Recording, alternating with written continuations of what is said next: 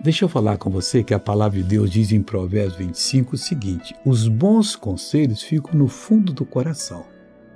Mas a pessoa sensata, a pessoa que tem inteligência, traz esses conselhos à tona, onde assim dirigir o seu caminho e ser uma pessoa abençoada. É isso que Deus está falando com você hoje. Então, os bons conselhos de Deus ficam aqui no fundo, aguardando que você seja sensato para trazê-los. Há pessoas que não os traz e aí tropeça.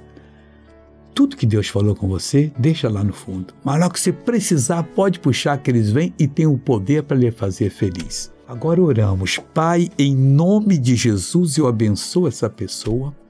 Eu determino a libertação dela e digo mais: mal, sai. Em nome de Jesus, vá embora. Amém.